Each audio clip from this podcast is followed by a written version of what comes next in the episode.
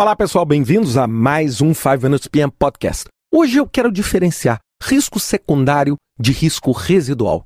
Existe uma confusão muito grande, as pessoas não entendem ah, qual é a diferença entre um risco secundário e um risco residual. Então vamos tentar primeiro entender o que é um risco secundário. O risco secundário é aquele risco que é gerado pela implementação de uma resposta. Você identificou um risco, você avaliou esse risco, você avaliou que ele merece uma resposta e implementou essa resposta. Muitas vezes essa resposta gera o que? Um efeito colateral. E esse efeito colateral é o que a gente chama de risco secundário. Por quê? Porque muitas vezes eu resolvo um problema com uma determinada ação, mas crio outro. Então eu preciso entender exatamente qual tipo de risco secundário eu tenho. Vamos dar alguns exemplos.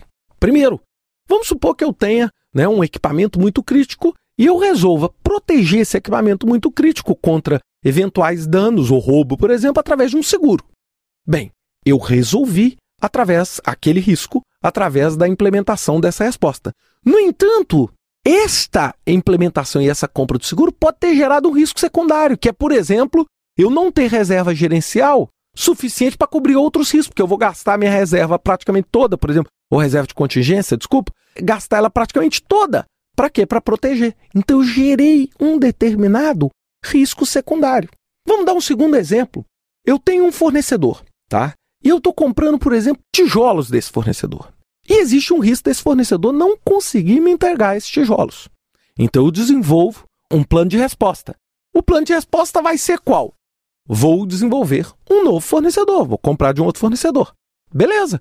Aquele problema do atraso pode ser violentamente mitigado ou até mesmo eliminado com essa estratégia. No entanto, será que o tijolo fornecido pelo primeiro fornecedor é igual ao do segundo fornecedor? Será que você vai conseguir exatamente as mesmas especificações? Será que na hora que você for construir o prédio, não vai dar um erro de especificações você pode gerar um problema de qualidade nas paredes? Perceberam? Ou um problema de durabilidade? Ou um problema de desperdício? Ou um problema na instalação, caso esses tijolos sejam de padrões diferentes? Então perceberam um risco secundário que foi criado com base no risco primário, que era o atraso do fornecedor. Muito importante a gente entender. Risco secundário não é um problema que vai acontecer. O risco secundário é algo que pode acontecer em decorrência. Então, olha, eu posso ter um problema na qualidade dos tijolos do meu novo fornecedor decorrente da escolha de ter dois fornecedores. Perceberam? Não estou dizendo que eu vou ter o problema. Eu estou dizendo que eu posso ter o problema. Agora vamos falar dos riscos residuais. O que é o risco residual? O próprio nome diz residual. É o risco que sobra. Mesmo quando a análise de risco foi feita, as respostas foram implementadas. Ou seja, você fez tudo e aquele risco sobrou. Sobrou. E ele sobrou, naturalmente, ele foi automaticamente aceito, porque você não desenvolveu nada. E esse risco é muitas vezes decorrente de quê? Decorrente de riscos onde você não consegue entender uma resposta, não existem respostas possíveis, ou aquele risco ele é tão aparentemente irrelevante que você simplesmente quer monitorá-lo. Claro, todo risco residual não vai ser abandonado, não é porque não tem resposta que ele vai deixar de ser monitorado. Ele vai fazer parte do que a gente chama uma watchlist, ou uma lista onde você, durante o monitoramento dos riscos do seu projeto, vai o quê?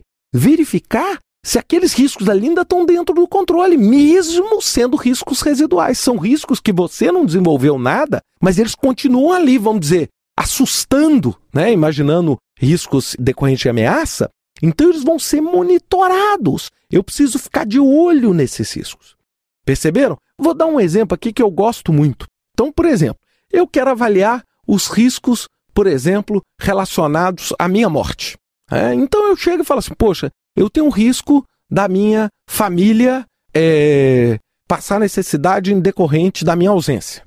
E eu tenho um outro risco que é a minha grande é, tristeza, por exemplo, familiar que eu vou gerar com a minha morte. Ótimo.